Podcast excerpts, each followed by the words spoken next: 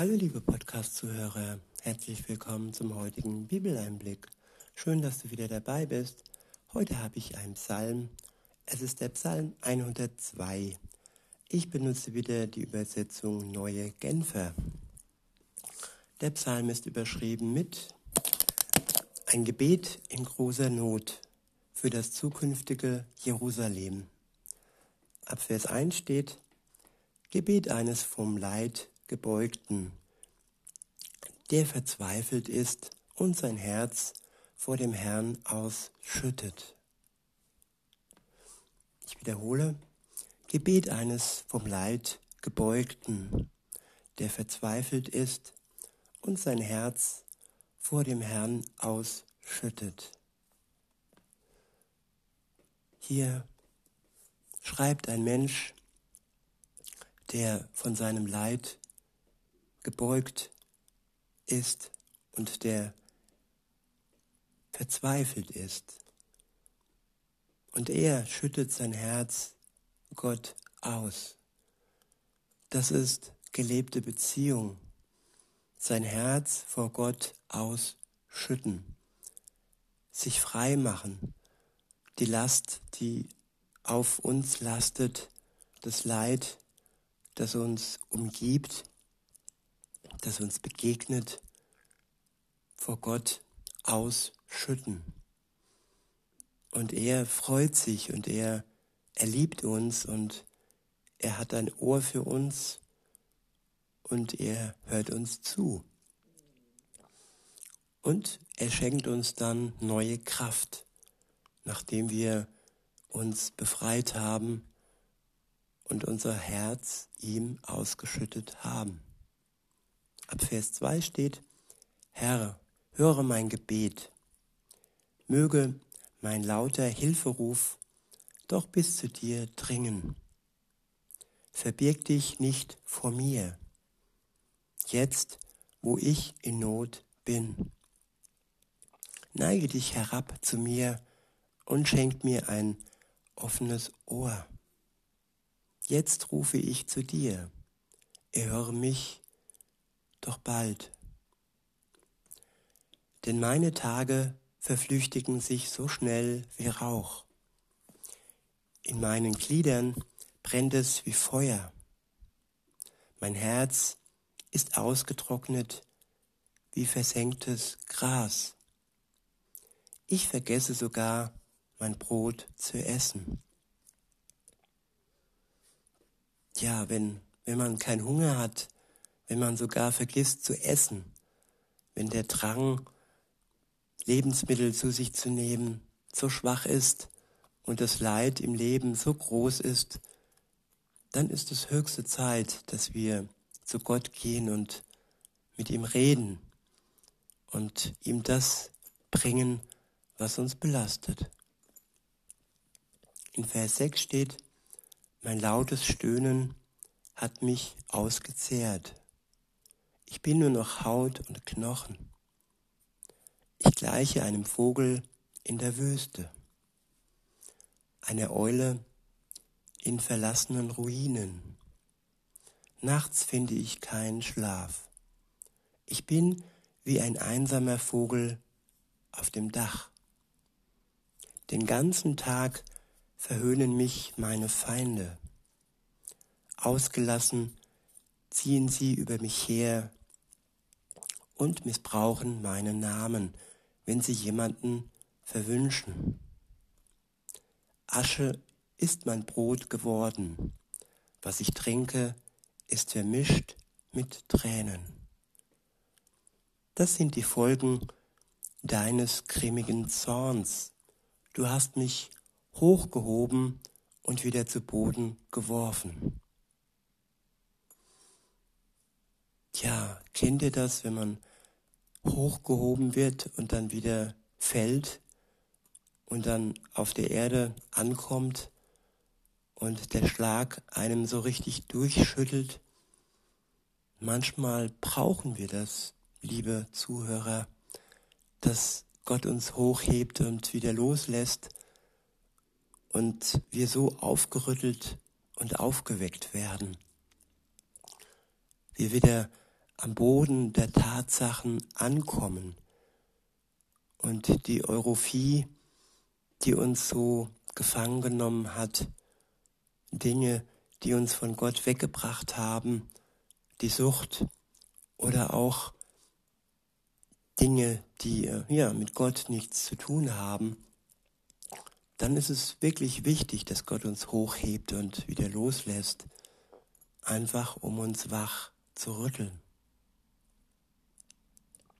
Ab Vers 12 steht, meine Tage gleichen dem Schatten, der am Abend immer länger wird. Ich verdorre wie das Gras. Du aber, Herr, regierst für immer. Ja, ab Vers 13 erblickt der Psalmist wieder das Licht. Er schaut wieder auf Gott, schaut weg von seinem Leid und schaut auf ihn und spricht hier eine Wahrheit aus, dass Gott regiert. Er steht über allem, er steht über unserem Leid, er steht über allem Schrecklichen, das wir erleben, das wir erblicken. Er regiert für immer. Und wenn das Leben endet, dann regiert er immer noch. Weiter heißt es, jetzt und in allen künftigen Generationen wird man dich ehren. Du selbst wirst dich erheben und dich der Stadt Zion voll Erbarmen zuwenden. Ich wiederhole, du selbst wirst dich erheben und dich der Stadt Zion voll Erbarmen zuwenden. Gott erbarmt sich, Gott wendet sich zu dem, ja, dem Volk, das ihm am Herzen liegt, seinem Volk, mit dem er angefangen hat, mit dem er begonnen hat, wo auch Jesus hervorgekommen ist. Auch Jesus war Jude und auch Jesus wurde in der Stadt Zion groß, hat gelehrt im Tempel und in der Umgebung. Es war auch seine Stadt. Und er hat sich auch voller Erbarmen den Menschen zugewendet. Auch er hat sie wachrütteln wollen. Manchmal hat es funktioniert, je nachdem, wie die Menschen offen waren für ihn oder eben verschlossen waren. Er war hier. Ja, er kam an Weihnachten. Ja, seine Eltern hatten kein Obdach, weil sie sich bei dieser Volkszählung haben äh, hinbewegen mussten und dann hatten sie keine Übernachtungsmöglichkeit und er kam dann im Stall zur Welt, ganz arm und ganz, ja, ganz klein. Er hat sich für uns ganz arm und klein gemacht und kam herab zu uns auf unsere Ebene. Er wurde Mensch, geboren durch das Wunder der Jungfrauengeburt, weil Maria das Göttliche in sich austrug und nicht das Menschliche, das wäre ja dann mit Josef zusammen passiert, austragen konnte. Es war eine, eine wirklich geistige Geburt. Gott hat in ihr Jesus erschaffen.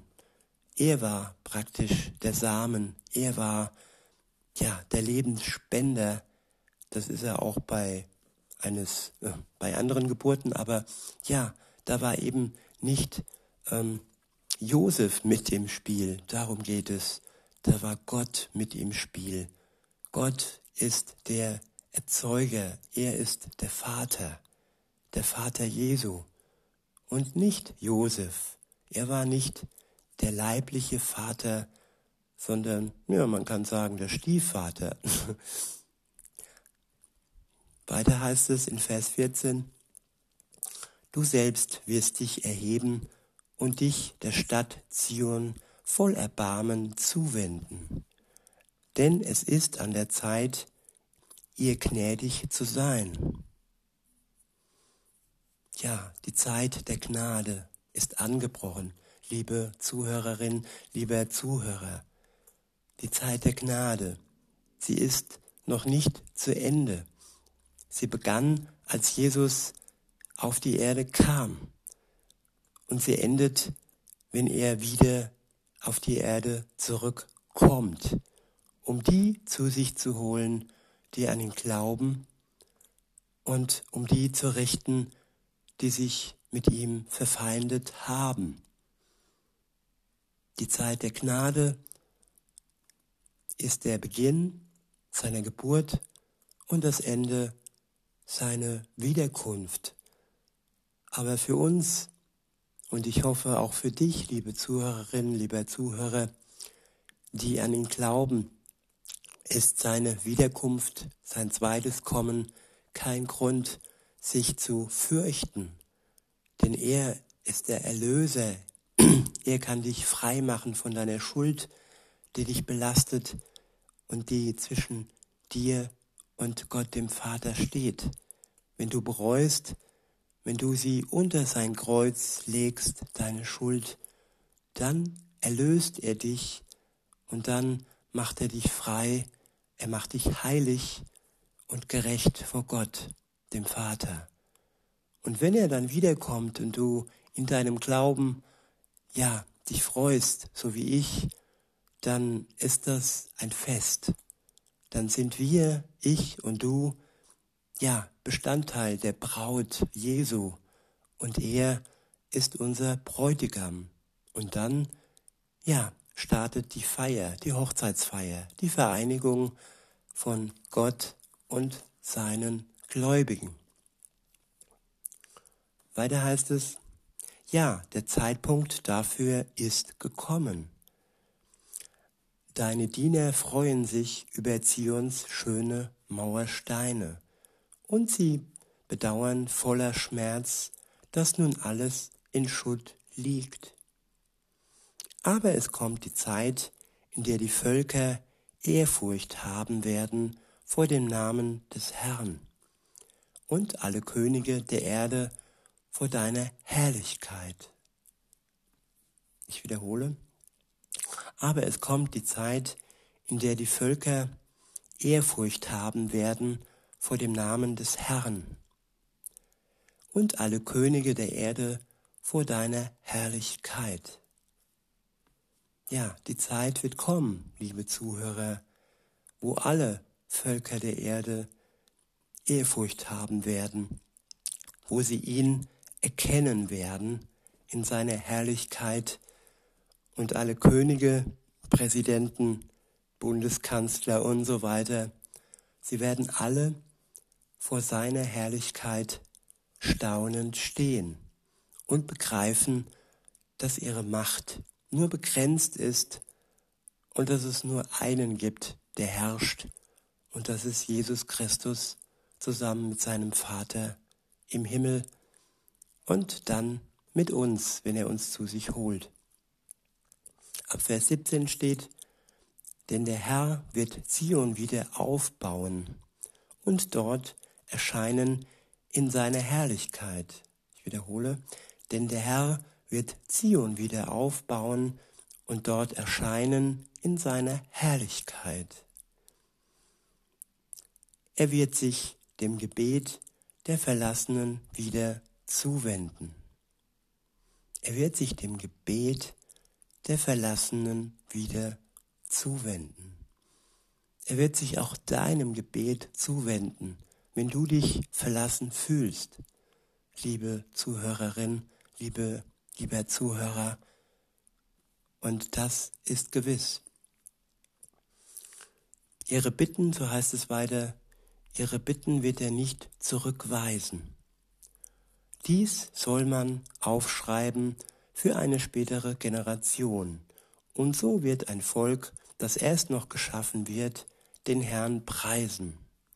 Er schaut herab aus seinem Heiligtum in der Höhe. Ja, der Herr blickt vom Himmel auf die Erde, um das Seufzen der Gefangenen zu hören. um die Todgeweihten zu befreien. Jeder Mensch auf der Erde ist todgeweiht. Jeder Mensch, der in Verbindung mit der Sünde steht, ist todgeweiht. Und jeden Menschen möchte Jesus befreien aus der Macht und aus den Klauen des Todes. Ja, das ist auch für dich möglich, wenn du dich ihm zuwendest. In Vers 22 steht, und so werden sie in der Stadt Zion wieder den Namen des Herrn verkünden, seinen Ruhm verbreiten in Jerusalem, wenn Völker sich dort versammeln, Menschen aus allen Königreichen, um dem Herrn zu dienen. Doch jetzt, mitten im Leben, hat Gott meine Kraft gebrochen. Meine Lebenszeit hat er verkürzt. Deshalb bitte ich, mein Gott, raffe mich nicht schon in der Lebensmitte hinweg. Du allein lebst ewig über alle künftigen Generationen hinaus. Du hast am Anfang das Fundament der Erde gelegt und auch der Himmel ist das Werk deiner Hände. Himmel und Erde werden vergehen, du aber bleibst. Ja, wenn wir uns an den Bleibenden halten, dann ist es völlig äh, unwichtig, ob Himmel und Erde vergehen. Wir gehören zu dem, der bleibt. Wenn wir uns festhalten an Jesus, an ihn glauben, dann werden auch wir bleiben. Dann wird er uns ein ewiges Leben schenken, das über diese Welt hinaus besteht. Weiter heißt es, sie werden alt werden wie ein abgenutztes Kleid. Du wirst sie auswechseln wie ein abgetragenes Gewand. Und so werden sie verwandelt. Ich wiederhole, sie werden alt werden wie ein abgenutztes Kleid. Du wirst sie auswechseln wie ein abgetragenes Gewand, und so werden sie verwandelt. Wer an Jesus glaubt, der wird am Ende der Zeit verwandelt werden. Das abgenutzte Kleid nimmt er hinweg und schenkt uns dann ein neues Kleid, einen neuen Körper, der ewiglich Bestand hat. Er wird uns verwandeln. Ab Vers 28 steht, Du aber bleibst immer derselbe und deine Zeit wird kein Ende haben. Wie viele Enden haben wir schon in unserem Leben erleben müssen und wie viele Enden stehen uns noch bevor? Wenn ich auf mich schaue, ja, meine Eltern sind verstorben, viele Freundschaften sind vergangen und vieles ging zu Ende. Und wenn wir dann jemand kennen, der kein Ende hat, dessen Zeit nicht enden wird, dann ist das Grund zum Trost, Grund zur Hoffnung und Grund zur Freude, dass Jesus alles überleben wird und dass wir mit ihm zusammen auch alles überleben werden. Er hat die Welt überwunden und so können wir durch ihn auch diese Welt überwinden, durchleben und der Tod wird dann für uns nicht das Ende darstellen. Er stellt einen neuen Anfang dar, den Anfang hin ins ewige Leben. Der letzte Vers heißt, Vers 29, die Kinder all derer, die dir dienen dürfen im Land, ähm, die Kinder all derer, die dir dienen, dürfen im Land wohnen bleiben, und ihre Nachkommen werden von dir Bestand haben, werden vor dir Bestand haben. Wir dürfen in seinem ewigen Land wohnen bleiben, in seinem neuen Jerusalem, das er schafft und das ewiglich glänzt und in seine Herrlichkeit für uns geschaffen wurde. Er bereitet für uns eine Wohnung, seit er wieder im Himmel ist, für die Zeit, die dann kommt, wenn er uns zu sich holt. Und wir haben Bestand bei ihm, einen ewigen Bestand, der nicht enden wird. In diesem Sinne wünsche ich euch noch einen schönen Tag und sage bis denne.